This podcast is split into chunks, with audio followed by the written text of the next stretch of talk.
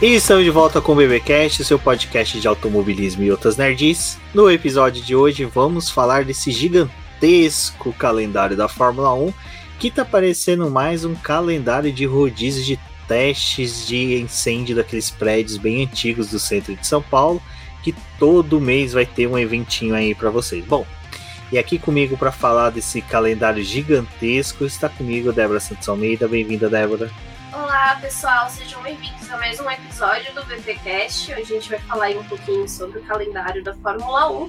E assim, volta Bernie Eccleston, porque com você a gente tinha uma seletividade maior, né? Uma riqueza, assim, sabe? Tipo, a Fórmula 1 não era essa farofa de 24 corridas, eram 17, porque tinha que ser um evento exclusivo. Exatamente. E para falar aqui com a gente desse calendário gigantesco da Fórmula 1 e das suas peculiaridades, ela que entende tudo, desde autódromos até como funciona uma logística louca para mandar peça, piloto, carro para tudo quanto é, é lado. Denise Wilt, muito obrigado, Denise, seja bem-vinda. Olá, Rubens, olá, Débora, olá, pessoal que está ouvindo o BBcast. Vamos falar desse mega super calendário inflado que já tá, tá todo mundo sofrendo por antecedência, sofrendo para quem produz conteúdo, sofre é cansativo até para quem assiste, é cansativo principalmente para quem trabalha na Fórmula 1. Volta Bernie Eccleston. Vamos começar a campanha, né? Volta Bernie Eccleston, porque o velhinho entendia, o cara sabia dividir dinheiro, né? Lógico, normalmente o um montante maior era para ele, mas a galera conseguia aí sobreviver. Bom, mas antes de prosseguirmos, temos também que falar um pouco aí dos recadinhos do Paddock, começando pelo nosse famoso apoia-se, pessoal, aqueles que puderem contribuir com o Boletim do Paddock através do financiamento coletivo, coletivo financiamento coletivo e contínuo do apoia-se. Pode aí aqui no, no podcast, no, tem o link na descrição. E também, né, Débora, lembrar da nossa lojinha e do campanha de membros do YouTube. É, pessoal, tá vendo? A gente não coloca esse recado aqui já pré-gravado. A gente sempre grava todas as vezes que a gente senta para poder dar os recados aqui para vocês. Então, sim, conheçam também a nossa lojinha, que é uma forma de apoiar o nosso trabalho. E você também pode fazer parte lá do Apoia-se pelo membros do canal lá do YouTube, que é possível ajudar a gente também com o valor lá e fazer a manutenção do BP para a gente continuar produzindo os podcasts, vídeos e também as lives, né? Todo o nosso conteúdo que tem aqui disponível para vocês.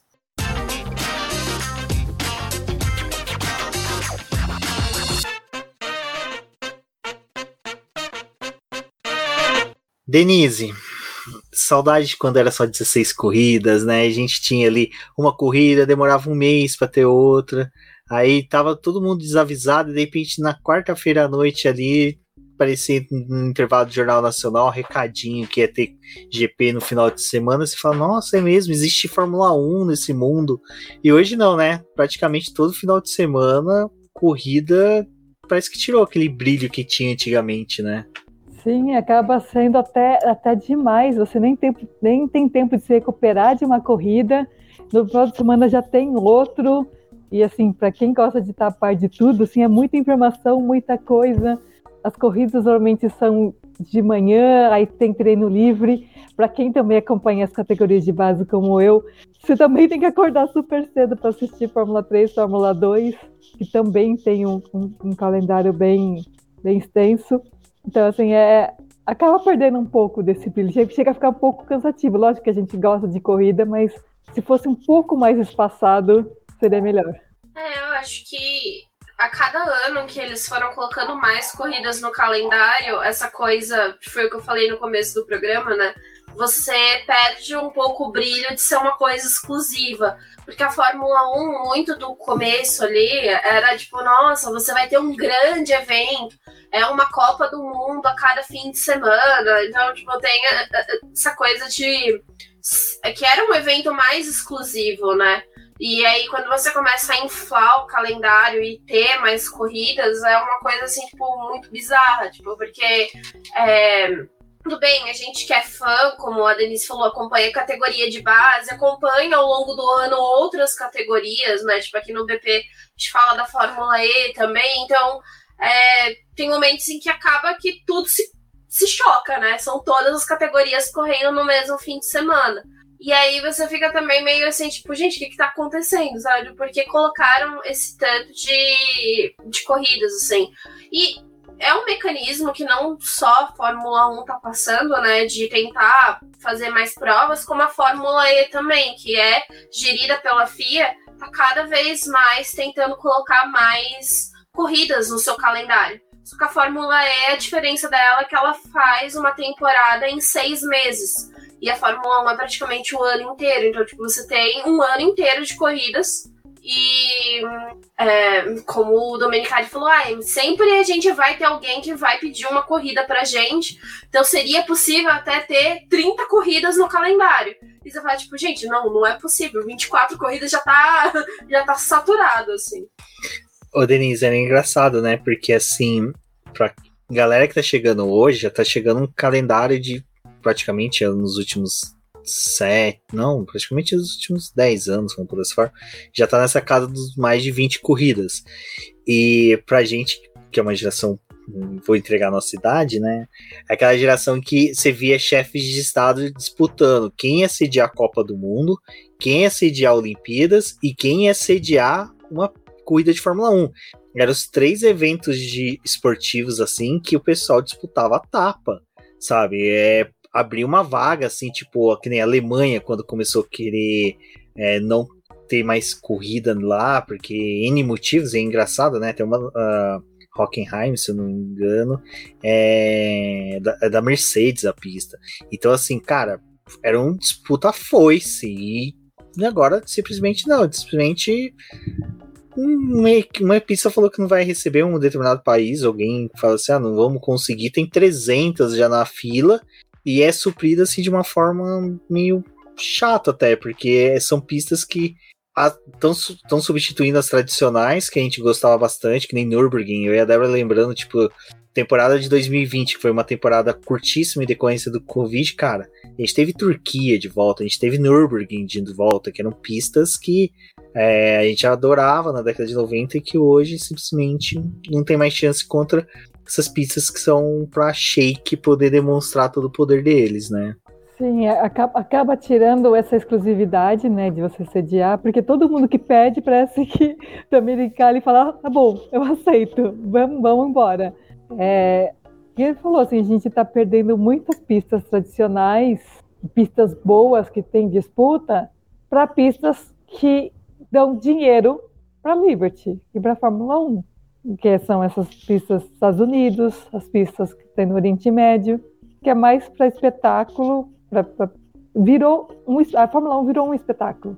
É só, eles só querem saber disso. Quem pode propiciar para o público o maior espetáculo leva agora o direito de ter uma corrida. É, a gente vê que, tipo, ano que vem vai ter três corridas nos Estados Unidos, né?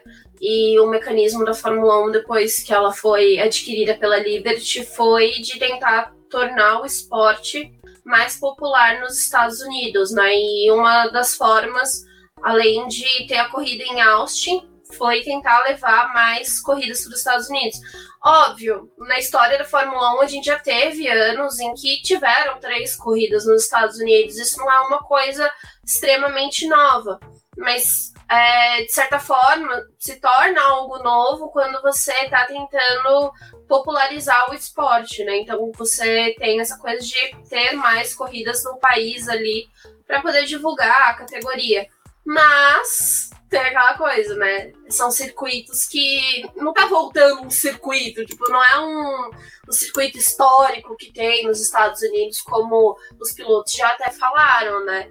Na realidade são novas pistas. Então a gente teve Miami esse ano, que foi avaliada e não, não agradou muito o público, né? Assim, Só o Alonso que lembra de Miami. Só o Alonso que lembra de Miami constantemente nos vídeos da Fórmula 1. Mas aquela Marina fake, aquelas coisas para poder tentar se passar por Mônaco foi extremamente bizarro, assim, tipo, mas é o que eles querem é, caracterizar o evento, né?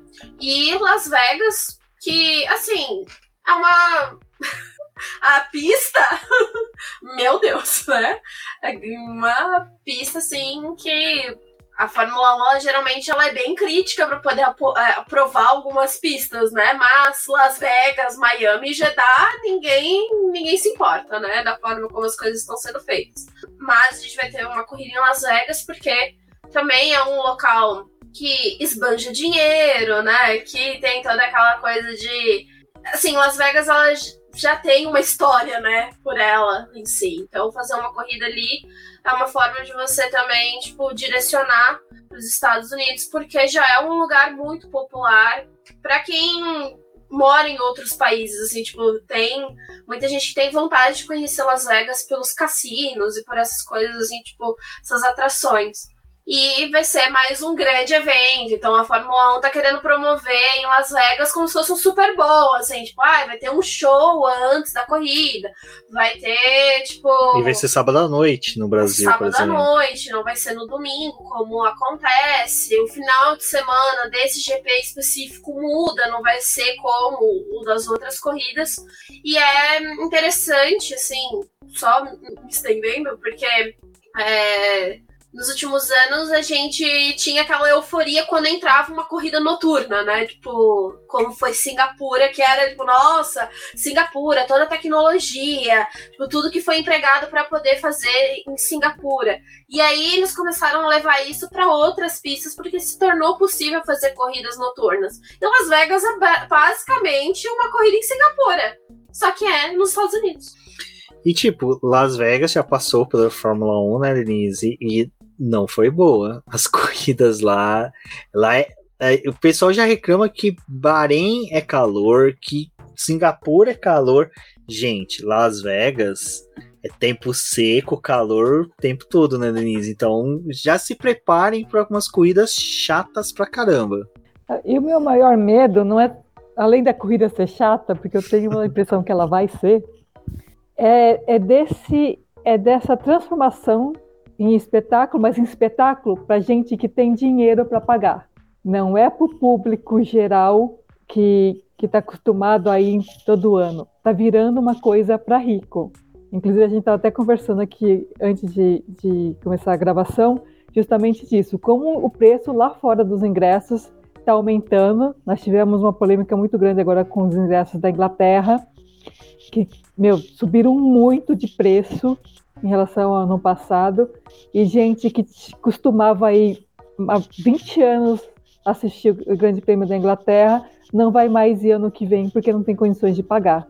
E com certeza muita gente dos Estados Unidos não vai ter condições de, de pagar o ingresso de Las Vegas.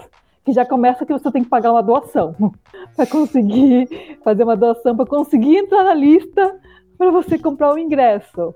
Então, tipo assim, eu nem sei quanto que vai ser o preço do, do ingresso, mas eu tenho certeza que não vai ser acessível. E, Denise, acho que uma coisa que a gente deve ficar um pouco preocupado com isso, né? Assim, além dos ingressos estarem sendo disputados à tapa, independente da, da etapa. Tudo bem, tem circuitos aí, depois a gente vai falar, né, como o da França, que não vendiam tantos ingressos, né? A Bélgica também começaram a cogitar não fazer corrida lá porque o público da Holanda ia dar preferência por ir para a Holanda a ir para a Bélgica, né, assistir a corrida.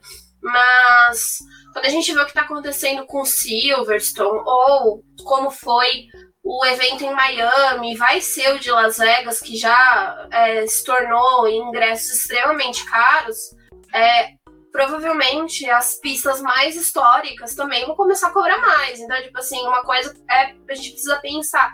A gente aqui do Brasil tem um, um ingresso que custa mais que um salário mínimo, praticamente.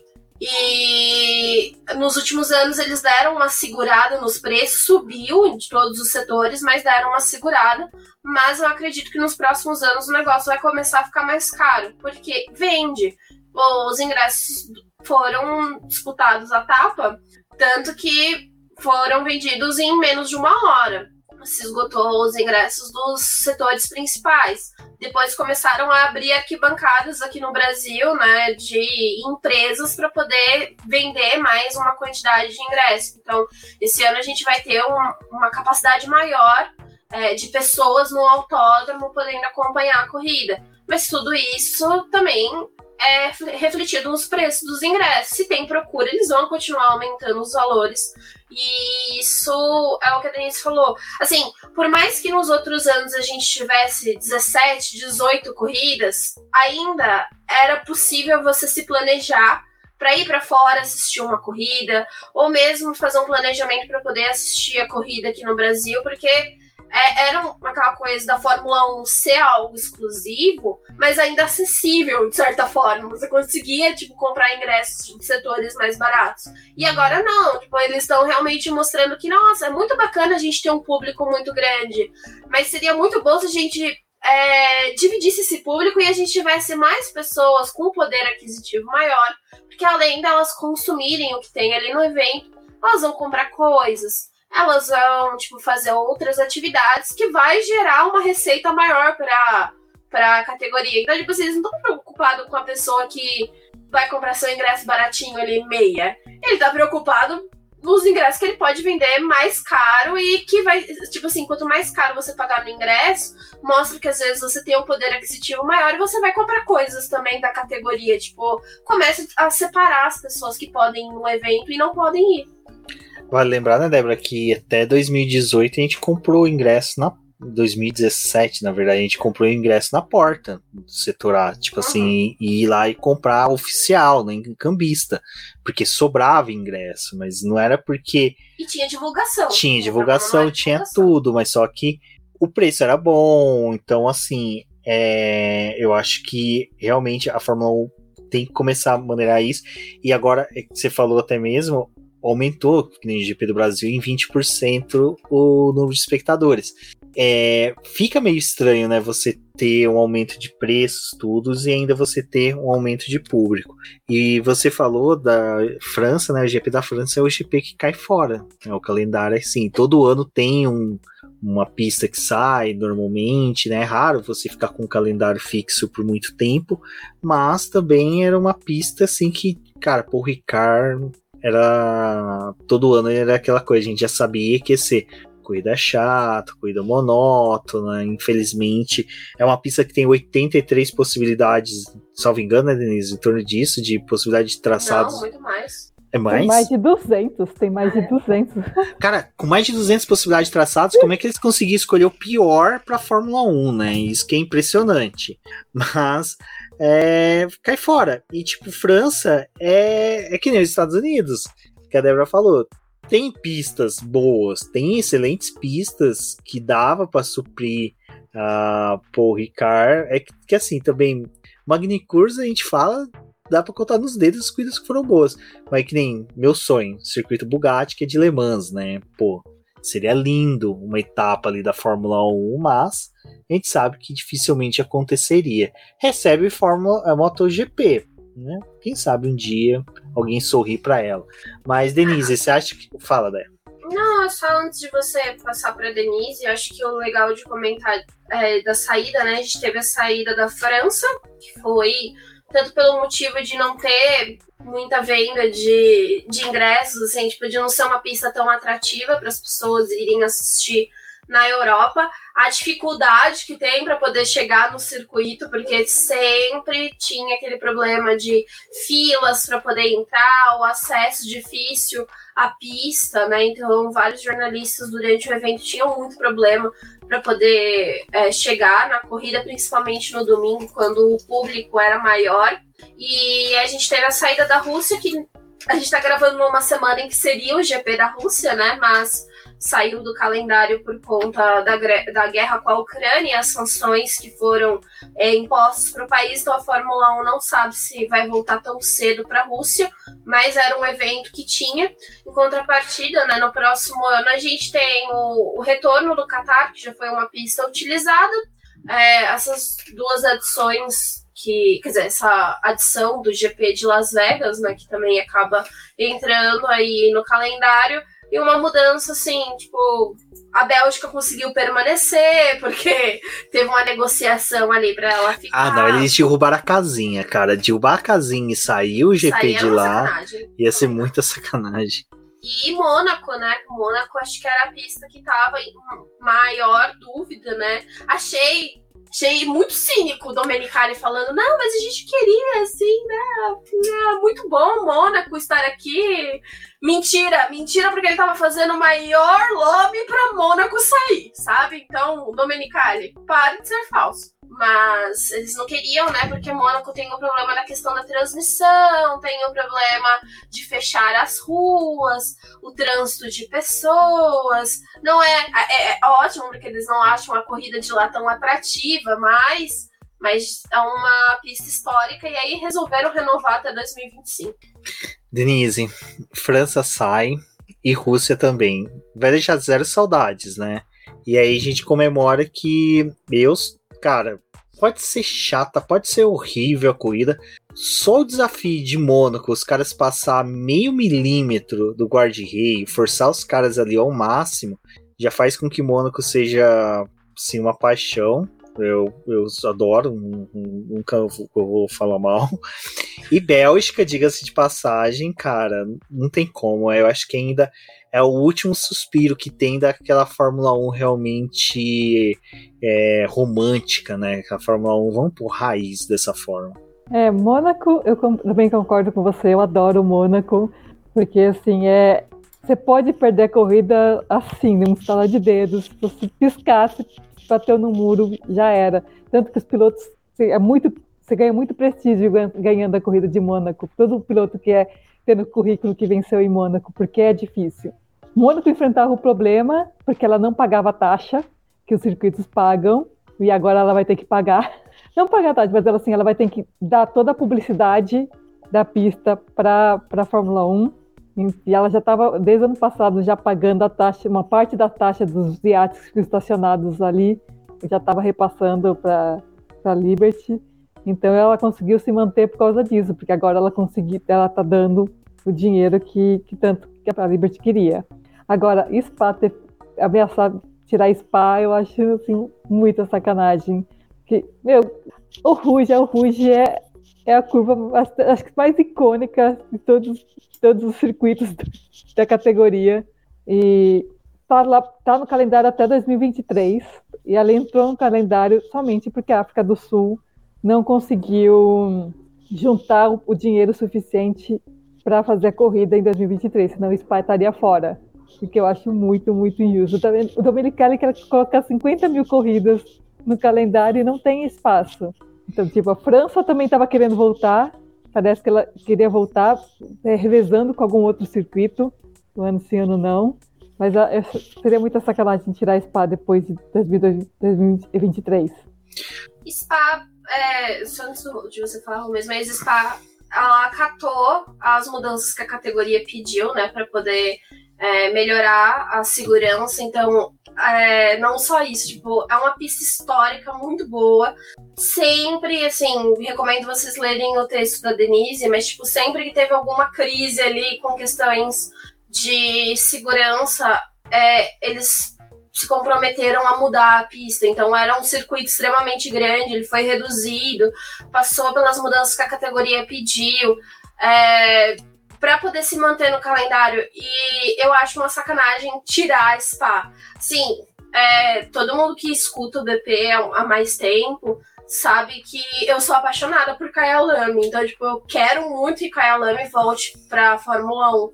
Mas não acho justo o Kaya Lame voltar e tirar Spa, sabe? Tipo, não. Isso não, eu quero as duas. Dê os seus pulos para poder fazer as duas provas, entendeu?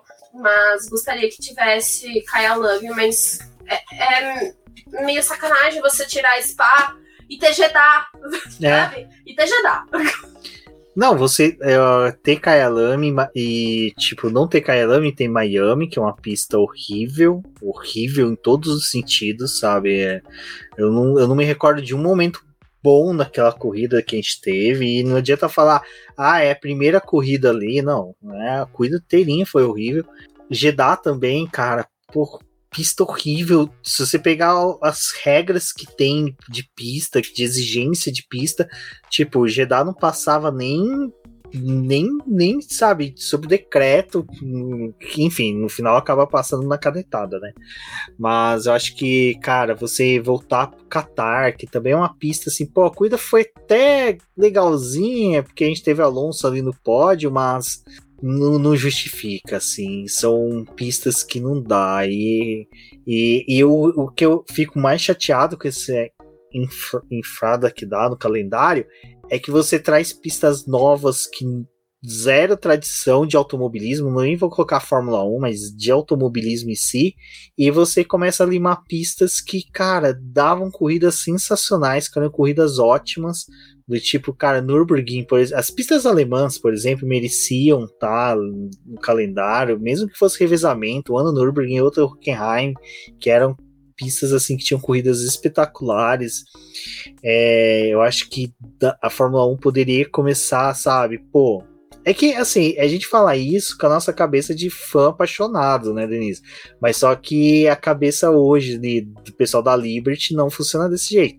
Tem o lance deles querer tornar a Fórmula 1 mais norte-americana, ter mais presença nos Estados Unidos, e vai lembrar que Emirados Árabes, Catar, Dubai, Bahrein é, são países que assim têm um grande investimento de capital americano, são estados que praticamente surgiram por causa de influência dos Estados Unidos.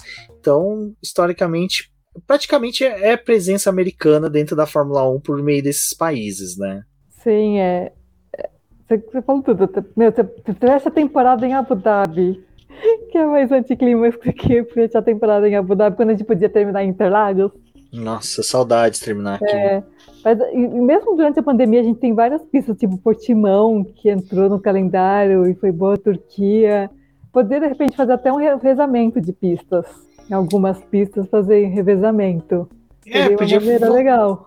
Voltar, tipo, que nem era, né, Débora? GP da Europa. Depois o GP da Europa é. fixo, com revezamento, tipo, ah, um ano faz Nürburgring, outro Hockenheim, Turquia, Portman.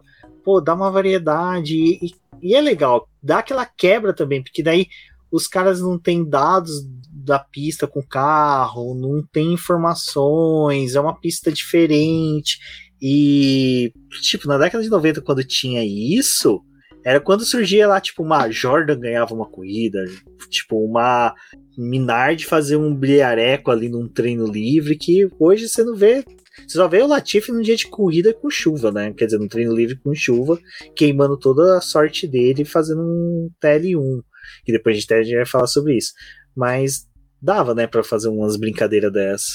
É, o Domenicali, acho que a única coisa que ele acertou aí, talvez, foi pensar que nos próximos anos vai ser necessário fazer um sistema de revezamento com algumas pistas, porque é a única forma de você manter alguns países ainda recebendo a categoria e atingir novamente um número maior de fãs.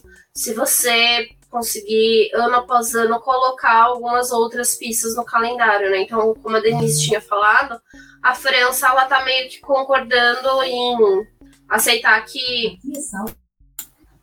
É, que vai ser necessário fazer isso para que ela tenha outras corridas sendo disputadas por lá.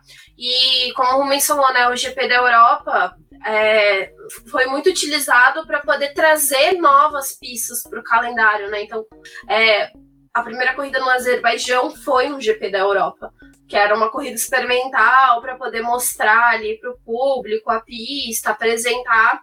E como ninguém ia saber ainda o que, que era o Azerbaijão, optaram por colocar como GP da Europa. E esse título honorífico é legal para você trazer outras corridas, né? E diferenciar ali do, do qual é a proposta daquela corrida. Só que a gente tem muita pista boa, né? Então acho que esse GP da Europa aí vai ser um pouco complicado fazer um bom revezamento. Porque a gente tá falando ano após ano, né? Tipo, aí um ano faz na França e no outro faz na Alemanha. Mas, é, se a gente for parar pra poder pensar, ainda tem Portugal, tipo, tem Turquia, que você poderia ir fazendo esse revezamento. Então, revezamento, às vezes, tipo, não vai te garantir que a cada um ano, é, é, tipo, intercalando, a gente vai ter sempre um GP da França ou sempre um GP da Alemanha. pode ser que talvez demorem, sei lá, três anos para você ter uma corrida naquela pista por causa do sistema de revezamento. Então é algo que ainda não ficou muito claro, né, do que eles querem fazer. Mas vamos ver aí quais poderiam ser as pistas que vão entrar nesse sistema.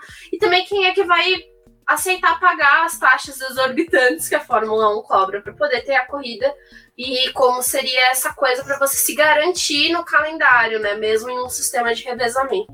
Esse sistema de revezamento também é uma coisa complicada, né? Porque que nem com a entrada do GP da Holanda matou GP da Bélgica, porque os holandeses não estão mais indo para a Bélgica. E Europa a gente tem que lembrar, né, que também ele é tipo território brasileiro, sabe, em questão de extensão. Então, às vezes o cara que pô, eu já vou no GP da Itália, pra que que eu vou, tipo, eu sou alemão, não vou querer ir pro GP daqui, ou eu já vou pro GP daqui, pra que que eu vou na da Itália? Então é uma dor de cabeça que eles têm. E dor de cabeça que eles criaram, né, Débora? Duas rodadas triplas, né? Pra quê, gente? Pra quê? É, a Débora me mandou o link de uma matéria muito boa que saiu do Motorsport, falando com uma entrevista com um mecânico em que ele fala: olha, saúde mental hoje é só para os pilotos, que para nós é, não tem isso. E é bem uma coisa para se pensar, porque principalmente com Drive Survive, que criou uma dimensão onde que você vê ah, como é o final de semana da Fórmula 1. Bom, a gente vê como é o final de semana dos pilotos, chefes de equipe, porque o mecânico mesmo, o próprio coitado ali, que é o cara que monta o paddock, monta os boxes, monta tudo, toda a estrutura, começa na quarta-feira de manhã e termina na segunda-feira à tarde, muitas vezes, ou até no domingo de madrugada, domingo para segunda, porque o pessoal trabalha. O piloto de Fórmula 1 não, o piloto de Fórmula 1, até de outras categorias, eu e a Débora já fomos em fazer cobertura de outras categorias, sabe? Terminou a corrida, piloto é o primeiro a ir embora, porque ele não tem mais nada que fazer, ele já pegou o troféu dele vai embora, não fica ali. Enquanto que o resto da equipe fica lá para desmontar, para levar tudo para o aeroporto, fazer checklist de se não tá esquecendo nada. Então, fica sobrecarregado. Então, uma rodada tripla já é algo pesado, duas rodadas triplas já é muito mais pesado e a gente ainda tem os casos de rodadas duplas em que você tá aqui, tipo, no, na América do Sul, você tem que ir pro Oriente Médio entrar na Ásia e no outro final de semana você tá lá na América do Norte fazendo uma corrida em que os, os pilotos bonitões vão de primeira classe. O resto vai de econômica com pessoal debruçando em cima. E, cara, é bem complicado mesmo essas rodadas duplas e triplas aí. Triplas normalmente eles respeitam até mesmo o mesmo continente, né? Às vezes até tendo um pulinho ali no outro, mas rodadas duplas não querem nem saber. O pessoal cruza o Atlântico bonito e às vezes até cruzando mais de um continente. É, eu acho que antes de falar então, um pouquinho da logística das viagens que a gente quer comentar com vocês hoje também, né, sobre isso, não só dissecando aqui o, o calendário, é, como o Rumi falou, né, a gente vai ter duas rodadas triplas no próximo ano. Então a primeira vai acontecer com a Emília Romagna, Mônaco e Espanha. E é importante falar sobre isso porque Mônaco, é, antes a gente tinha os treinos livres na quinta-feira, né? E aí a Fórmula 1 falou: não, a gente não quer mais os treinos livres em Mônaco na quinta. Dane-se que as pessoas têm que transitar na cidade. Vai ser sexta, sábado e domingo, porque a nossa intenção é que quando tiver uma corrida em Mônaco, a gente tenha uma possibilidade maior de é, não precisar fazer um intervalo até Mônaco, né? Então, pá, estamos aí numa rodada tripla ano que vem com o Mônaco no meio, né? E a Espanha vai fechar essa rodada tripla. E a próxima, é como o Luiz falou, né? Acontece no final do ano, que geralmente a gente tinha um intervalo entre México e Brasil. Esse intervalo não vai acontecer mais. Vai ser Estados Unidos, que é a prova em Austin, México e Brasil. Aí falha uma semana de descanso e aí vem, eles vão voltar para Las Vegas e depois vão para Abu Dhabi. Porque não é suficiente fazer Brasil e Abu Dhabi, sabe? Vamos, vamos testar algo mais revolucionário ainda e vamos para de Las Vegas para Abu Dhabi em pouquíssimo tempo. Mas é, gente, assim, é, antes o artifício de uma rodada tripla era algo que tinha se tornado assim é, exclusivo vamos fazer em um momento aqui, porque a gente teve um problema no nosso calendário, não vai dar para poder cumprir todas as rodadas. A gente conseguiu fechar com uma, uma pista aqui na Europa, então a gente vai fazer uma rodada tripla. Não era uma prática normal, era uma prática necessária para você cumprir um calendário. E agora não, já se tornou algo habitual. Então, tipo, é normal a gente ter duas rodadas triplas no ano, porque a gente já tá acostumado a fazer isso. E 2023 vem aí com mais duas rodadas triplas. Denise, eu lembro que tem um amigo nosso que a gente até brinca que ele fica em criogenia durante todo o ano, e chega no GP do Brasil, a gente tira ele da criogenia só para ir pro GP, que é o Emílio. Mas o Emílio ele era o cara que rodada tripla, para ele, ele normalmente antes era tipo na Europa, era essa que voltava do, do, das férias, né? Era Bélgica, Itália, e às vezes pegava uma Alemanha, Hungria, né? E tá, tudo bem, você tava ali tudo, é tipo fazia até de caminhão, tudo, né? Era, Hungria tipo... não, desculpa, Hungria é antes da Bélgica, antes das férias. Ah, mas normalmente era Itália, Alemanha e Bélgica. E o pessoal era tipo siga bem caminhoneiro, né? Era Pedro e Bino levando o equipamento de um país pro outro, era coisa tranquila, não, o, tinha o desgaste, mas, cara, maioria dos mecânicos era europeu, então o cara, depois da rodada tripla, conseguia voltar para casa até rápido. Agora não, agora o pessoal tá pegando assim, é, espremendo milhas aéreas até não poder mais. Fica um desgaste muito grande, né, para o pessoal de equipe e o pessoal que normalmente é o baixo clérigo do, das equipes, não é o pessoal que é, ganha milhões, que nem Toto Wolff, Christian Horner e os pilotos. Então, 2023 ainda, pelo, pelo menos, eles conseguiram agrupar três na Europa, porque o que acontece na Europa? As equipes têm que levar o motorhome. E elas têm que montar. E normalmente quem chega para montar esses motorhome já chega na segunda-feira, começa a trabalhar na segunda-feira. Então, tipo, é uma semana, três semanas trabalhando sem parar. A segunda rodada tripla, que é Estados Unidos, México e Brasil, pelo menos eles não precisam montar um motorhome, porque normalmente já tem a estrutura do próprio circuito, eles não, não trazem. Normalmente o motorhome é só nas etapas europeias que eles conseguem transportar de caminhão.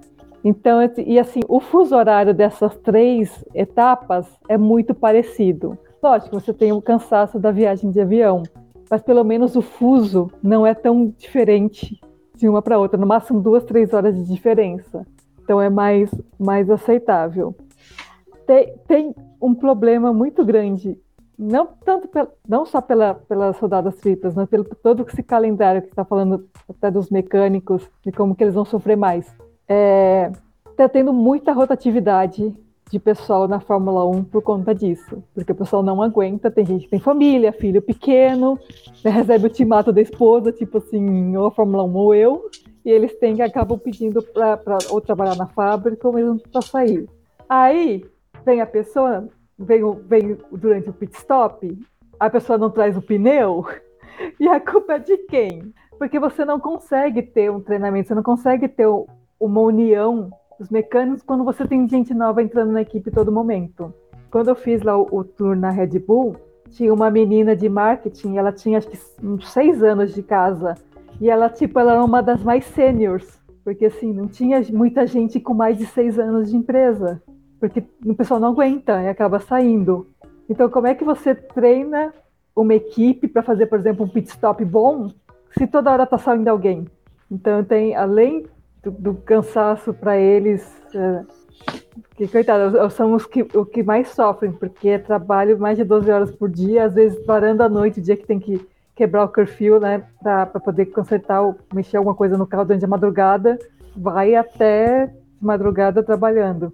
A gente vai tentar deixar aqui no post para vocês o link da Motorsport falando da questão do mecânico, que acho que é um texto bem legal para poder ser lido.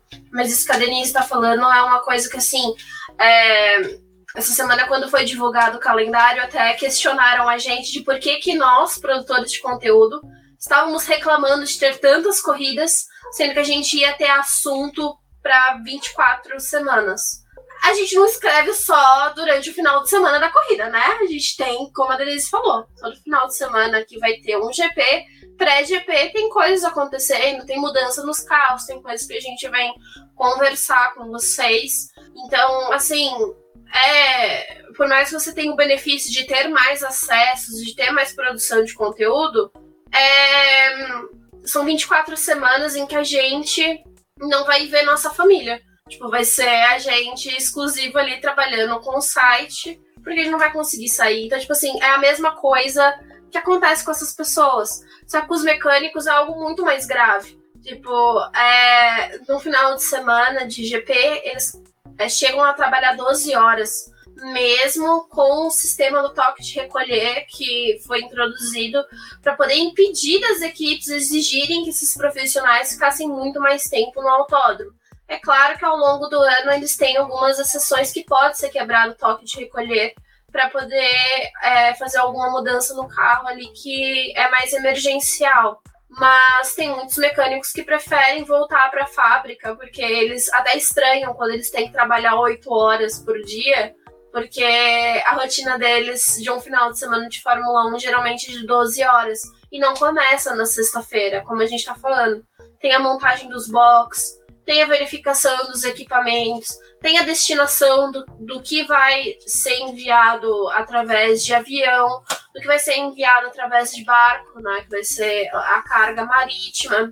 É, esse ano, não sei se vocês acompanharam, né, mas a FIA ela começou a fazer uma inspeção mais é, cuidadosa nos carros pós-corrida.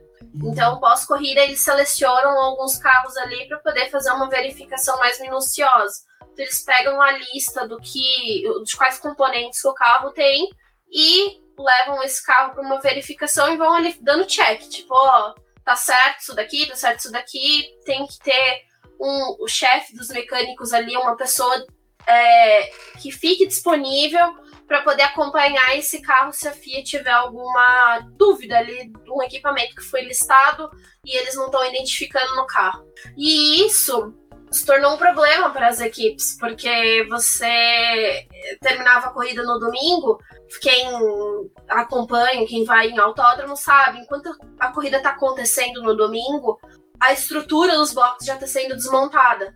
Então, tipo, muita coisa ali eles já estão desmontando. Aquela equipe que abandonou é a primeira que vai querer sair do autódromo, porque ela já está começando esse processo de desmontar.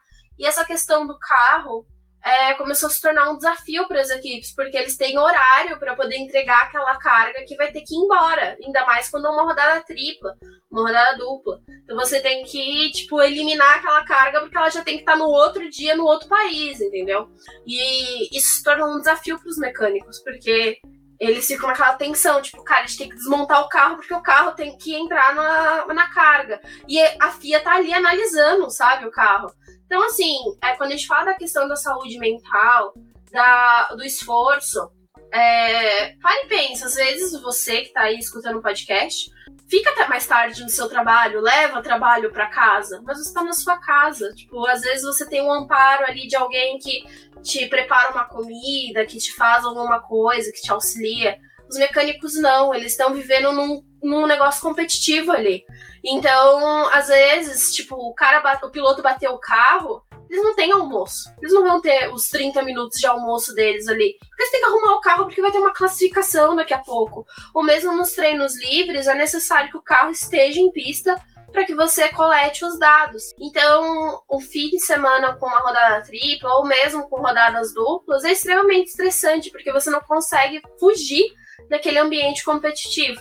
E é isso que a, a matéria do Motor Esporte aborda muito bem, né? Ela fala também da questão dos mecânicos desse revezamento, do eles, assim, por mais que às vezes a gente não saiba o nome deles, não saibam quem são as pessoas que estão trabalhando ali na equipe, eles são a cara da equipe. Então, o Academias falou, quando um não traz o pneu no momento certo, quando acontece uma confusão nos box, às vezes aquela pessoa ali é um membro novo que chegou na equipe, ou às vezes é só um cara que tá exausto de um final de semana que ele não aguenta mais, tipo, na, tá naquela situação. E é incrível, sim, a gente ter várias corridas, é muito legal, mas para essas pessoas a gente tem que pensar também, tipo, é, é um desafio. E aí, quando a gente tem chefes de equipe falando, ah, mas se você não aguenta, você não deveria estar aqui, olha o que você tá passando para essas pessoas, sabe? Tipo, você tem que ser forte ao extremo. Mas a gente sabe que o chefe de equipe, que o piloto, ele não tem a mesma vida que o mecânico.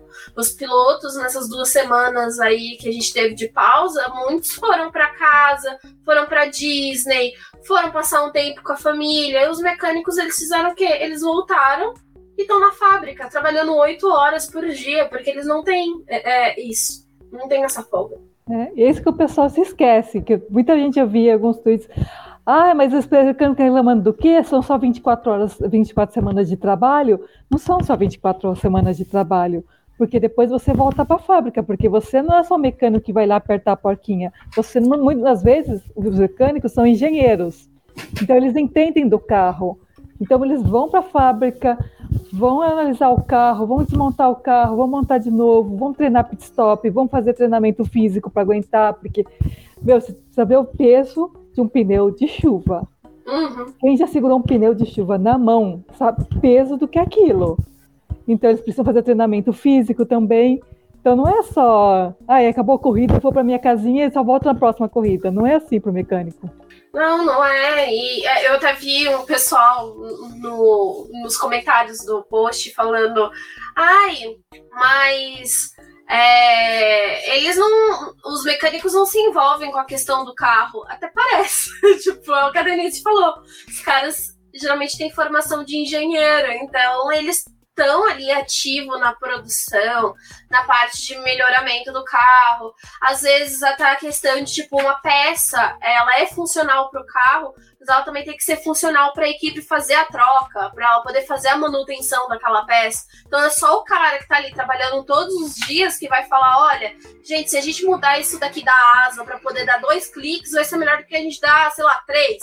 Então essas pessoas elas estão inseridas no carro muito mais do que os próprios pilotos sabem daquela máquina ali. Então é, é, é tipo assim, a gente normalmente trabalha 12, 12 é, meses e tem um mês de férias. Esses caras têm as suas férias também, mas é tudo dividido, porque muitas vezes quando você se propõe a trabalhar nesse ritmo, você vai seguir a mesma coisa de tipo assim, ah, um mês você vai falhar, de não vai trabalhar, mas esse um mês aí tem que é, servir dentro do circo ali, tipo, dentro do que tá acontecendo. Então, tipo, muita gente acredita que, ah, sei lá, em, é, de, de dezembro a março, ninguém faz nada. E aí o carro brota, ele nasce assim, puf, nasceu ali, porque não, ninguém trabalhou. Tipo assim. O carro da Ferrari deve ter brotado que nem um repolho, né? Já, nasceu igual um repolho. O que também ninguém leva em conta é o jet lag. Porque hum. às vezes, por exemplo, você sai da Inglaterra, você vai lá para a Austrália, ou lá para Abu Dhabi. O Rubens falou, o pessoal vai lá todo exprimido na classe econômica. Tá, 12, 15 horas de voo. Você chega com um super fuso. Tá de manhã, tá de noite. E, gente, eu que trabalho viajando, você chega morto, morto. É muito cansativo você lidar com fuso horário. Você pode falar uma coisa, porque é uma coisa que eu já vi algumas aeromoças falando, eu queria que você comentasse, acho que talvez você vai conseguir falar um pouco melhor sobre isso. Mas quando você trabalha pegando muitos voos, tem um impacto direto no corpo, né? Na questão dos uhum. órgãos, uhum. da pressurização, da despressurização que tem. E esses caras fazem voos sempre. Então, tipo, você pode falar um pouquinho disso também, do impacto que isso tem no corpo? Sim, é, a gente sofre com radiação uma pressurização, a gente chega inchado, a gente tem a questão do jet lag, por exemplo, eu passei nesse último voo acordando duas da manhã e eu tô há quatro dias tentando me adaptar a não acordar do meio da madrugada e falhando miseravelmente. eu tô um caco, das sete horas da noite eu tô caindo de sono porque eu não consigo me, voltar a me adaptar. Imagina eles que tem que chegar num fuso completamente diferente, já no do dia seguinte, às vezes, você tem que estar na pista fazendo o trabalho. É, é, é bem complicado quando você vive no avião. E às vezes nesse translado, né, de um país para outro, você perde quatro horas, né, ao invés de ganhar horas. Então o dia se torna muito mais curto porque você fez uma viagem em que tipo você estava num país e você perdeu quatro horas. Então, tipo, ao invés de sei lá, você ter um descanso digamos assim, tipo, de sete horas para você ir para o autódromo, você vai ter menos, porque você já perdeu um tempo nesse, nesse voo. É, é bizarro quando você começa a colocar essas coisas. E agora a gente vai ter o retorno de Singapura. É, eu recomendo que vocês escutem o preview que a gente fez de Singapura de 2019, mas a gente vai falar um pouco na live. Singapura tem toda uma estrutura para você receber os pilotos, para eles se acostumarem ao horário, para eles ficarem meio que no horário da Europa, para poder correr à noite. Então, os pilotos tenham cuidado deles saírem do autódromo e entrarem num carro escuro para poder ser levado para o hotel. Os hotéis acabam mudando a mecânica dos horários ali, então, tipo, a ou é, café da manhã não é servido no horário que é servido normalmente, é servido num horário para poder funcionar, para as coisas da corrida acontecerem, mas a gente está falando de uma parcela, o cuidado que eles têm é com os pilotos. Os mecânicos, eles vão enfrentar qualquer coisa ali, eles não vão ter esse cuidado todo personalizado de ir um de um carro bonitinho, escuro, para poder ir se ambientando. Não é assim, gente. As coisas não funcionam assim. Até uma das reclamações que os mecânicos tinham era que eles tinham que muitas vezes dividir quarto com outros mecânicos. E aí, tipo, o mecânico que ele dividia o quarto roncava, o outro falava, o outro ia no banheiro a cada 10 minutos. E uma das coisas que os mecânicos falaram que eles conquistarem, não são todas as equipes, é algumas, é de eles poderem ter quartos individuais porque eles já tinham essa questão de não dormir nos voos, porque classe econômica, para quem já voou, sabe, cara, às vezes você não consegue dormir, porque tem diferentes aspectos. Eles não ali. tem nem espaço. É, e, e, assim, os mecânicos são grandes, porque né, o pessoal ali tem que carregar pneu, que né, a Denise falou, trocar um pneu de chuva é, é terrível. E eles, hoje, a maior dor de cabeça deles é essa, e como a Denise comentou a questão da moça lá do marketing da Red Bull, Cara, é uma, uma funcionária que não viu a era Vettel, por exemplo. Sabe? É tipo, é uma funcionária. Isso na hora que a Denise pensou, eu falei, caraca, ninguém que tá na, Ferra, na Red Bull hoje provavelmente é da galera que tava no título do Vettel, sabe? Pô, então. Enquanto que na Ferrari você vê. Tem ali aquela galera que você via nos títulos do Schumacher, você olhava ali, tinha aqueles mecânicos que você ainda identifica, né? Então, é uma coisa que eles falaram que tá cada vez pior se tornar mecânico da Fórmula 1, que antes era um sonho, mas hoje eles estão pensando muito em ir para o WEC, para a Fórmula E, porque ganha menos, mas pelo menos você tem uma vida social mais tranquila. É, você não tem mais essa questão de você ter uma carreira dentro da, da equipe. Você entrou, você vai ser mecânico que vai cuidar da bomba de combustível, você vai ser isso daí pro resto da vida dentro da equipe. Você não vai se tornar mais um mecânico-chefe, porque quando o mecânico-chefe sair, eles vão procurar alguém que já seja daquela função, porque não tem mais um plano de carreira. E você não tem aumentos salariais condizentes com a infração, vamos supor. Eles, sabe, tem mecânico lá que está há 20 anos ganhando praticamente o mesmo. Então eles não têm um crescimento dentro da Fórmula 1 Hoje você não tem essas questões que muitas vezes para a gente é tão natural dentro das nossas empresas, dentro do Brasil, que tem um direito trabalhista tão nítido que, cara, na Europa não tem. Você falar em direito trabalhista para um europeu, ele vai falar: o que, que você está falando? Sabe? Então, assim, é, é complicado você querer falar isso de você ter exigência de 24 corridas quando você tem um teto orçamentário que o salário do mecânico tá dentro do teto orçamentário, mas do chefe de equipe do piloto não tá. Então, assim, o Max Verstappen, o Lewis Hamilton, o Lando Norris, que são pilotos aí que tem uma grande base de fãs gigante, pense, cara, pô, você é fã desse cara, esse cara tá tranquilão fazendo stories, porque ele tem um salário bom e o salário dele dane-se se vai ter inflação, se vai ter teto orçamentário. Agora, o mecânico, que é aquele cara que você vai xingar porque atrasou o pneu do seu piloto querido, esse é o cara que tá recebendo um salário furreca não tem expectativa de nada, tá longe da família, e é o cara que, na hora que tem um erro, é o cara que vira meme na internet, é o cara que tem, às vezes, ataques nas redes sociais terríveis, e é o cara que, cara, mano, às vezes você que tá atacando ele tem um salário muito maior do que o dele, sabe? Então, assim, é, eu acho que quando a gente fala de um calendário gigantesco, não é só a questão de, pô, o trabalho para nós vai ser fogo. Vai, realmente vai, mas só que eu, se eu não publicar um texto, se eu não publicar o BB Cash, meu salário vai cair no final do ano de boa. Agora, o mecânico, se ele falha, se ele tem, ele vira uma chacota dentro da equipe, cara. Trabalhar dentro de uma equipe em que o ambiente tá tóxico, e essa é uma das coisas que o pessoal já tá reclamando demais, da toxicidade que tá dentro da Fórmula 1, quando o mecânico comete um erro, comete uma falha.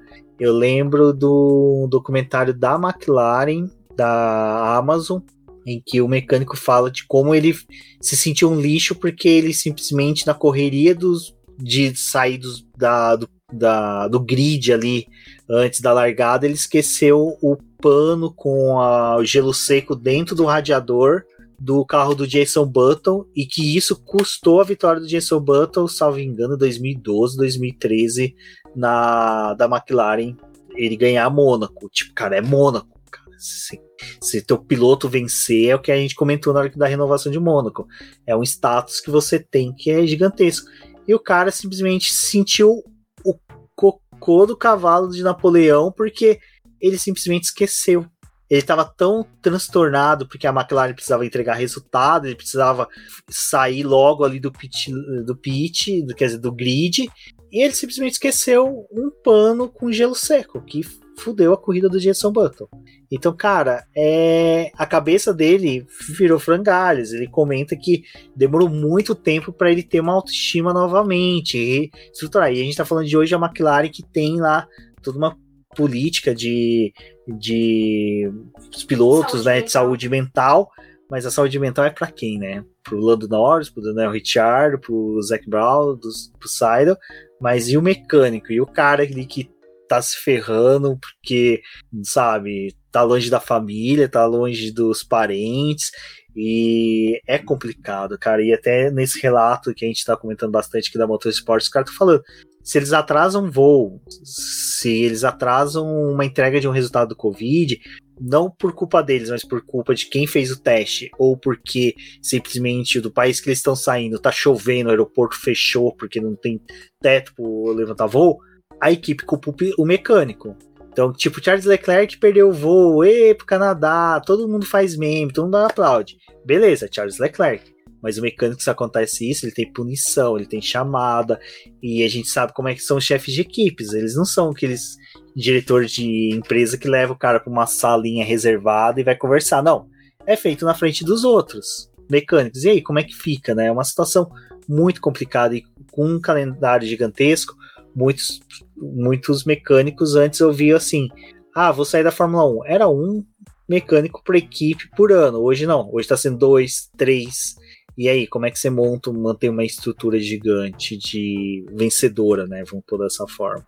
Então a Fórmula 1 está cada vez mais caminhando para uma categoria que diz uma coisa e faz totalmente outra. Vamos pensar na saúde mental dos pilotos. Vamos ter carbono, vamos neutralizar a emissão de carbono, mas você tem três, quatro cargueiros gigantes cruzando os, os, os céus, levando cargas, consumindo querosene adoidado, e você não vai conseguir neutralizar carbono, você não vai conseguir fazer uma Fórmula 1 mais verde desse jeito. E agora, até para falar da logística, né, Denise, você que como trabalha com essa parte de aviação, você sabe, choveu, teve um uma mudança que seja de temperatura, qualquer coisa que muda a rota de avião, faz com que, sabe, voos sejam cancelados, carga tem toda uma dor de cabeça até muito maior que de passageiro, né, para ser despachada. Então, quando a gente coloca assim um volume muito grande de viagens, cara, a gente tá falando agora de mecânico tudo, mas tem o despacho dos equipamentos, né? Tipo, você tem que ficar levando voos gigantes de, de, entre países e que cada país tem uma política também, né, de despacho aduaneiro, né? É uma coisa muito complicada essa questão de logística da, das cargas e também das, das equipes, dos pilotos, né? É, inclusive esse ano a gente já viu algumas etapas, algumas equipes suando frio porque a carga não chegava, atrasou, atrasou o voo. Então, essa logística somente quando você tem que sair do, de um destino, por exemplo, vai sair de Las Vegas para Abu Dhabi, ou de sair, sei lá, de fazer essas. Sempre Baku, né? Baku está no meio sempre de uma etapa, tipo, dos Estados Unidos, alguma coisa do gênero. Deixa eu ver aqui, Baku, onde que vai estar. É, vai ter entre China e Miami, assim, tipo assim, faz China, para em Baku, aí vai lá para Miami. Tipo, cruza, cruza o mundo praticamente. Sempre tem chance de, de dar alguma coisa errada. E a Fórmula 1 tenta, tenta diminuir todas essas, essas viagens desnecessárias e meio loucas, mas ela não consegue. É, hoje o pessoal se pergunta muito, né, de como que eles formam o calendário. E tem alguns vídeos que esclarecem um pouco isso, mas às vezes talvez até um pouco difícil de compreender, porque estão é, em inglês, não estão legendados, então vou tentar só dar uma passada de geralmente o que acontece.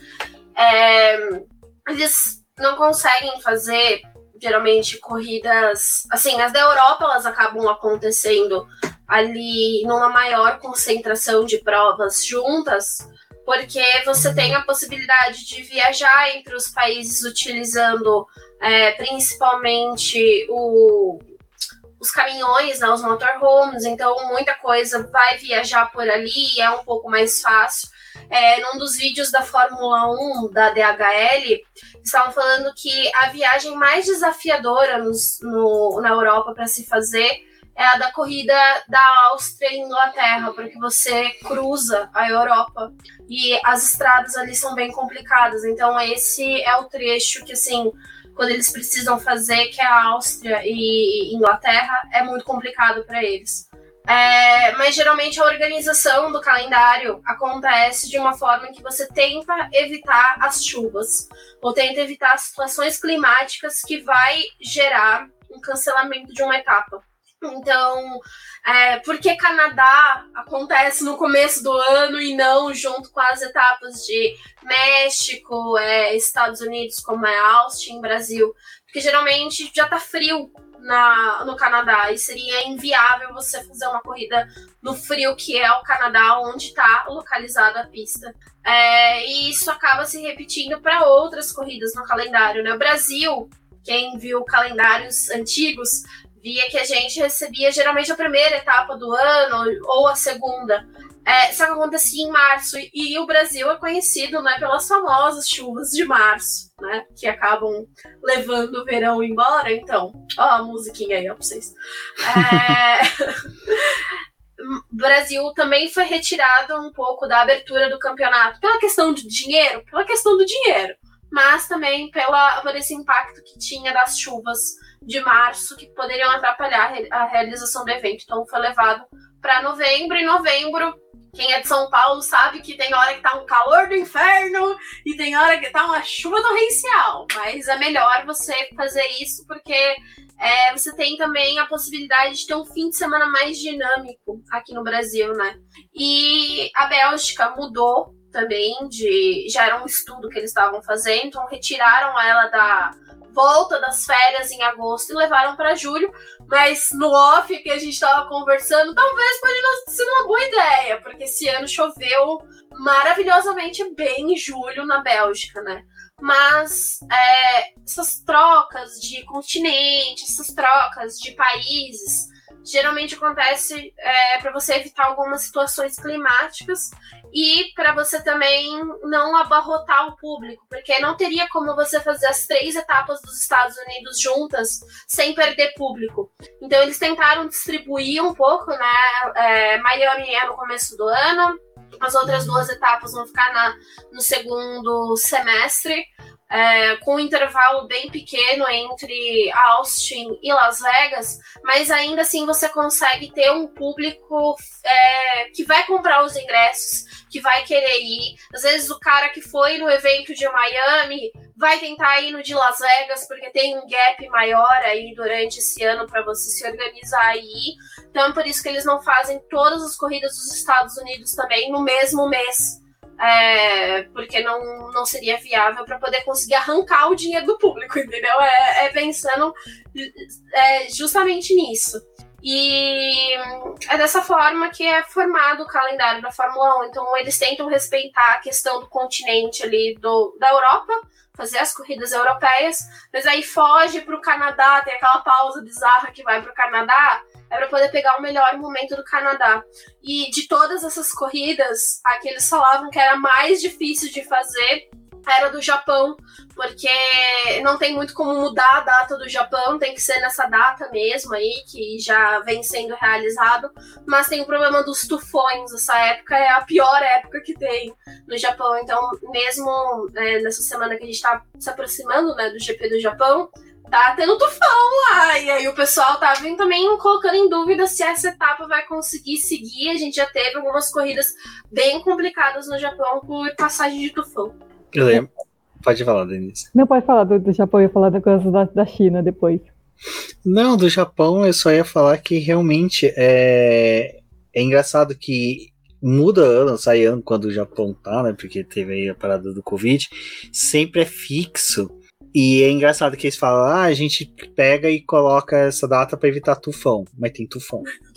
Sabe, tipo, tem tufão. Se não tem tufão, tem Godzilla. Então, assim, alguma coisa acontece no Japão. E então é, é isso que eu ia comentar. Eu acho engraçado que eles falam, não, a gente faz isso para evitar. Tipo que nem GP do Brasil. Não, vamos por em novembro para evitar chuvas. Chove. Tipo, eu, eu, eu, acho engraçado, eles, eles, falam evitar essas coisas, mas simplesmente acontecem, né? Mas eles pode trazer. Esquecem, esquecem de combinar com São Pedro. Exato. É, o que eu ia falar da, da China, que a gente tá falando das 24 rodadas, que talvez virem 23, né? Porque a China ainda está sofrendo muito com, com Covid. Ela tem está com uma regra de ainda de quarentena, mesmo para vacinados. E a Fórmula 1 falou assim: se tiver quarentena, a gente não vai. É, inclusive, semana passada saiu meu texto sobre Macau.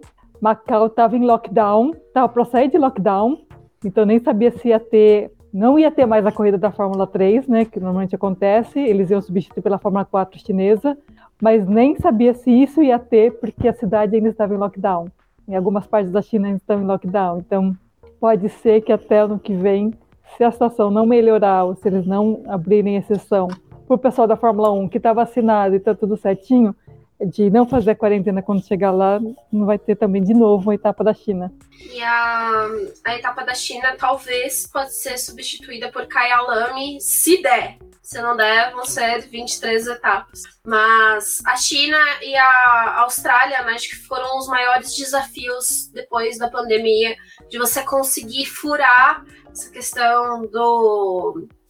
É, fazer a quarentena, cumprir as coisas direitinho, porque é uma exigência dos países e é difícil você abrir exceção, ainda mais Fórmula 1 que você leva muita gente, você move muita, muitas pessoas para dentro do país e também do público, né? Porque o público é extremamente importante nessas etapas. Então não é tão simples assim realizar esses eventos também. É, as corridas de rua também nesses últimos anos com a pandemia foi um desafio porque você não tinha como fechar uma cidade, impedir que pessoas que poderiam estar doentes não tivesse a prestação de socorro. Então, em 2020 a gente viu, né, a mecânica de utilizar os mesmos circuitos para poder fazer duas etapas para você tentar fazer as coisas num ambiente mais controlado do que fazer nas corridas de, é, de rua que movem muito mais coisa.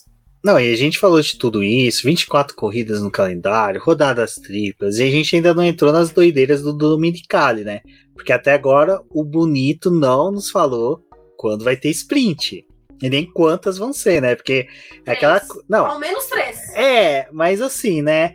Vai que né, na festa de final de ano, os caras ficam doidões, me mete seis sprint e mantendo de São Paulo eu fico feliz, que de o resto, mas é, não foi falado ainda de sprint, quais pistas vão receber. Meu medo é me enfiar uma sprint aí em uma dessas pistas bosta, desculpa o termo que eu vou usar, porque sprint ficou decidido, cara, só funciona em São Paulo, de resto, nenhuma outra mostrou válida.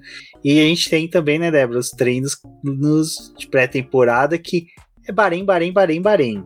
E depois começa a temporada onde? Bahrein. Ou seja, não vai ter graça. Vou, vou falar antes de, de macetar a Domenicali com as sprint, né? Porque assim, as, as, equipes também tentaram forçar, né? Era para poder ser oito. Oito sprints. Porque 24 corridas só não é o bastante. A gente pode ter é, oito sprints, né? As equipes falaram, ei, meu querido, nem seis. No máximo três pro próximo ano, porque o desafio com os motores, com a questão de logística já tá difícil, então pro provavelmente vamos ter três sprints no próximo ano. E. Ai, gente, né? É, tá, não tá fácil. e. O que, que era o outro, Rubens? Ah, além das sprints, os treinos, né? Ah, é. Bahrein, Bahrein, Bahrein, Bahrein. Bahrein, Bahrein, Bahrein, né? Os treinos. Gente, os treinos de pré-temporada esse ano vão ser. Esse ano, 2023, vão ser uma bela porcaria, né? Porque tiraram de Barcelona, porque também tem o um problema com o frio, tem neve, às vezes é ruim para poder testar lá, então tem esse desafio de fazer os testes em Barcelona. Mas eles é, resolveram mudar para o Bahrein, porque o Bahrein paga para poder ter os testes pré-temporada, mas para poder tentar aliviar o, os, os voos das equipes, vai acontecer uma semana antes da primeira corrida.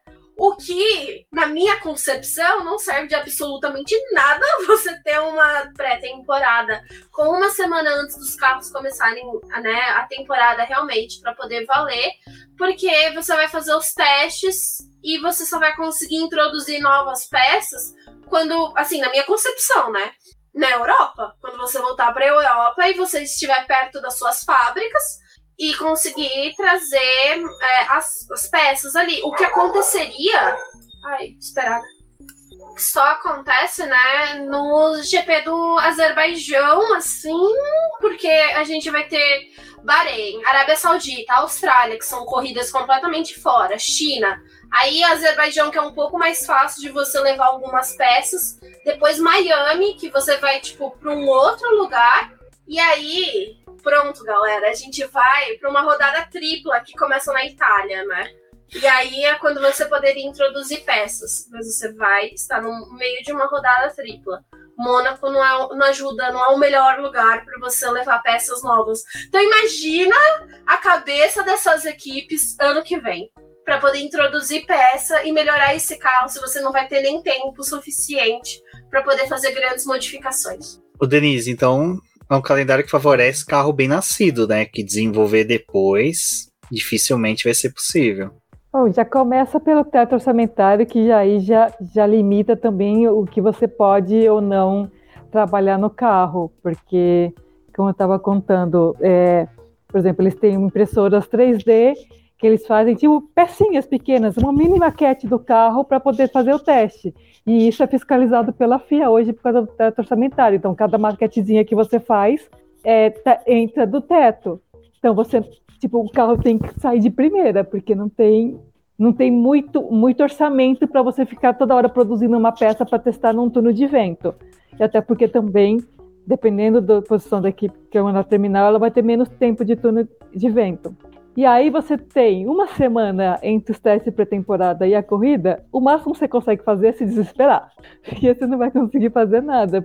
Até você consegue, de repente, mandar uma peça para cá, mas assim, você tem que ter a solução na tua cabeça na hora, mandar fazer uma peça e trazer correndo de avião para estrear, porque senão não, não tem como. Ou você trazer, tipo, ah, duas soluções de asa, eu vou testar as duas e ver o que dá mais certo. Aí as equipes vão ter que brincar aí com, com o teto e ver o que elas têm dinheiro para fazer. E esse é um dos motivos para que a gente está vendo a Mercedes falar que talvez ela não tire. Foi. A Mercedes ela tá pensando em talvez não tirar o Zero Pod, que foi uma dificuldade que eles tiveram nesse ano, por causa de não ter tempo, provavelmente, para poder avaliar as peças para um novo conceito de carro. Então, é, se você mudar também muito drasticamente seu conceito de carro para o próximo ano, como a gente está falando para vocês aqui, vai ser muito difícil de você avaliar o carro. E a pista do Bahrein não é a mais ideal para você fazer a avaliação de um carro. Barcelona é chata, né, pra caramba, para as pessoas, assim, mas Barcelona e Jerez são as melhores pistas que a gente tem é, para testes aerodinâmicos, porque tem uma boa combinação de curvas, até mesmo é, Paul Ricard, que não, não vai estar no calendário, é ainda um bom circuito para teste dos carros, porque você consegue ter uma, uma pista mais ampla para poder fazer as avaliações, tem como você dosar a questão de velocidade, de análise, que é algo que o Bahrein é um pouco mais complicado, ela não é uma pista completa para testes. E isso vai dificultar esse começo de ano das equipes, porque você tem circuitos de rua, né? Com características é, bem peculiares. O início do calendário sempre foi um desafio para a Fórmula 1, porque você tem pistas extremamente diferentes, mas é, talvez ano que vem vai ser um pouco mais complicado, assim, tipo, como a Denise falou, trazer novas peças para o carro, para poder fazer esses testes. É, às vezes você vai colocar um carro na pista ali e você vai ter que contar com ter uma solução que surja rápido para você gerar essa peça e levar numa próxima etapa. E o que acaba dificultando é, porque em circuitos de rua, os times evitam de levar muitas peças novas, porque se você bate o carro, às vezes você perde aquela peça ali e você só vai conseguir produzir ela para as próximas três, quatro corridas. Então nem compensa introduzir nesse tipo de circuito. É, essa pré-temporada ela vai ser bem no nível assim, cagado, e é, realmente não vai ter como você provavelmente ter uma ideia do que está acontecendo nos carros até passar esse começo de temporada, porque vai ter muita dificuldade.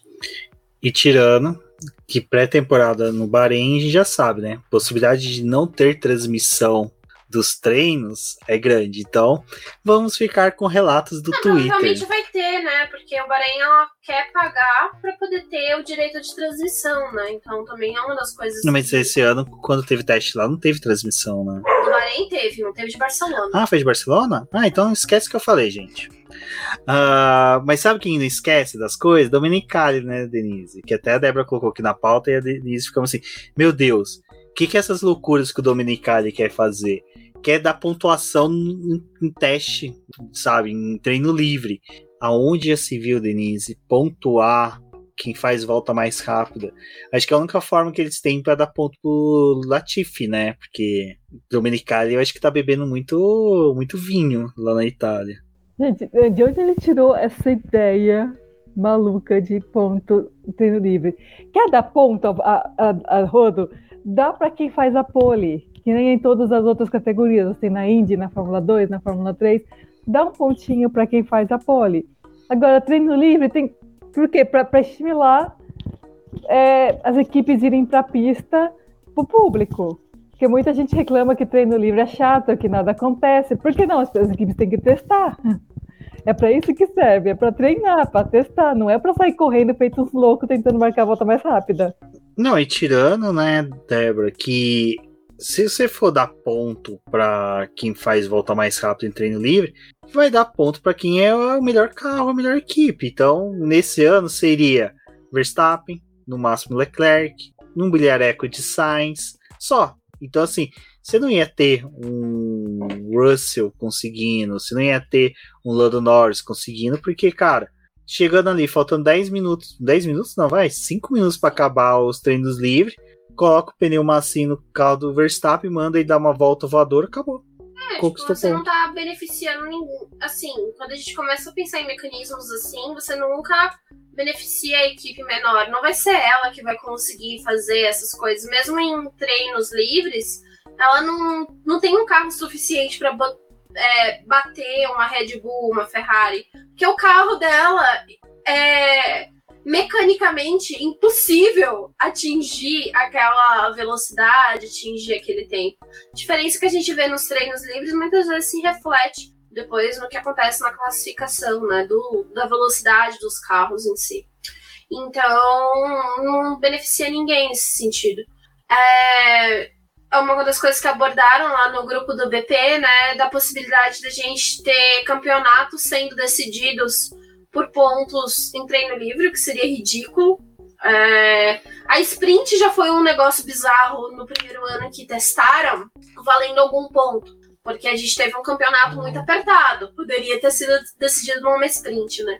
É, pelo menos o Bottas fez o papel dele de conseguir os resultados melhores lá. Mas é muito complicado. E, gente, é uma coisa que assim, volta pro começo do programa. Você, quando coloca uma carga adicional nos treinos livres, em que não apenas é um teste, mas vale pontos para os mecânicos é muito mais complicado, porque se aquele carro tem um problema e ele poderia ter uma meia hora ali em que ele ia dar uma atenção maior para poder verificar o carro, para poder fazer análise, trocar as peças, ele vai ter que fazer isso em men menos tempo, porque tem que devolver o carro para a pista com a possibilidade daquele piloto tentar buscar uma volta rápida, buscar algum, alguma coisa que vai trazer pontos para a equipe. Então você estressa muito mais o final de semana, aquela, aquela sessão ali que é para os caras avaliarem o carro, não acontece. E Vale lembrar que a Fórmula 1 não tem mais testes como tinha antigamente, então você podia botar os carros na pista e fazer avaliações ao longo do ano. Hoje não, você tem o teste de pré-temporada e às vezes algumas equipes fazem o shakedown no começo da temporada, né, que é fazer aquele dia de filmagem, mas com velocidade controlada, com tudo sendo monitorado pela FIA, porque você não pode realmente fazer testes. E os testes da Pirelli, que acabam acontecendo depois de alguma etapa, que também é um nível de estresse bem complicado, né? E você acaba também prejudicando a análise dos pneus, se a evolução deles está sendo correta. Tem a possibilidade da Pirelli não permanecer na categoria. Então, se a gente tiver a introdução de uma nova marca de pneus, ela dependeria muito da questão dos testes. Se a gente não tem, começa a limitar os treinos livres, fica muito mais complicado de você ter um desenvolvimento de um pneu adequado para os carros.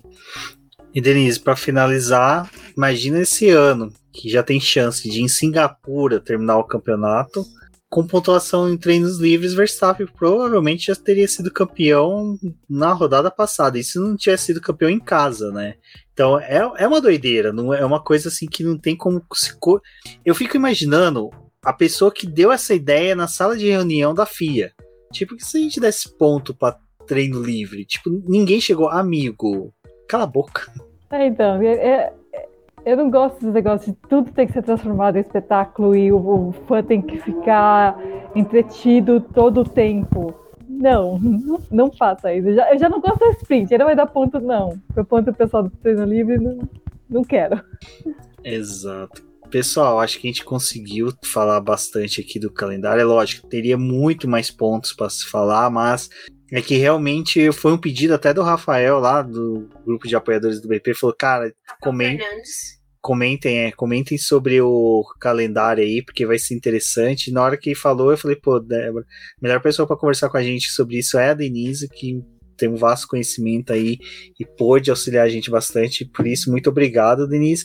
E pessoal, comentem aí, falem com a gente o que vocês acharam do calendário. 24 corridas é bom, é ruim? Tá chegando no bendito número de 25 corridas que tanto Dominicali queria, que eu acho que vai ser difícil fazer, mas não dá para duvidar muito deles. Débora, agradecer mais uma vez aí por você ter participado, gravado com a gente. E Denise, muito obrigado pela sua presença. Uma honra tê-la aqui novamente. E pode falar aí, pessoal, onde você pode ser encontrado na internet e dê seu recadinho. Bom, obrigada, Rubens e por me receber aqui. E obrigada a todo mundo que ouviu. É, você pode me encontrar no Twitter e no Instagram como Denise Vilch.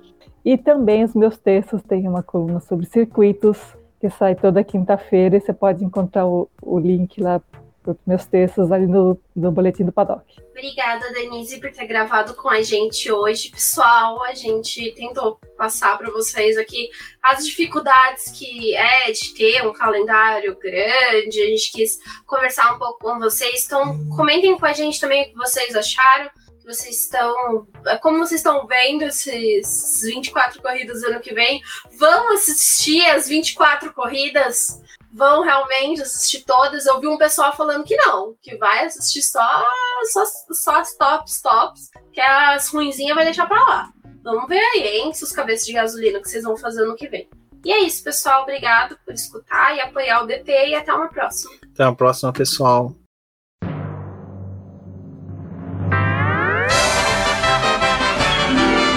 E agora vamos agradecer nossos apoiadores, aqueles que auxiliam o Boletim do Paddock através do financiamento coletivo e contínuo do Apoies. E são eles: Ricardo Bannerman, Maia Barbosa, Eliezer Teixeira, Luiz Fex, Arthur Felipe, Rafael Celone, Will Mesquita, Antônio Santos, Rogério Furano, Helena Lisboa, Cássio Machado, Carlos Del Valle, Bruno Vale, Eric Nemes, Bruno Shinozaki, Alberto Xavier, Will Bueno, Ricardo Silva, Beto Correia, Fabrício Cavalcante, Arthur Apóstolo, Sérgio Milano Melquiades Veloso, Micael Souza, Ezequiel Bale, Silney Messi, Rafael Arilho, Rafael Carvalho, Fábio Ramiro, Lauro Vizentim, Maria Ângela, Thaís Costa, Rafael Catelã, Jane Casalec, Carlos Eduardo Valese, Tadeu Alves, Paula Barbosa, Ale Ranieri, Leandro Nogueira, Bianca Mês, André Brolo, Bruno Lima, Ivan Grego, Maicon Tavares, Talita Santos, Diego Machado, Gabriel Sawaf, João Guilherme, João Rai e Gustavo Frigoto. Muito obrigado a todos aqueles que apoiam o Boletim do Paddock e auxiliam no nosso desenvolvimento e crescimento. E se você quer apoiar também o Boletim do Paddock, entre em contato com a gente através dos nossos perfis oficiais ou acesse o link apoia-se.com barra Boletim do Paddock e lá você terá as opções de apoio ao Boletim do Paddock. Um forte abraço e obrigado! Isso é tudo, pessoal!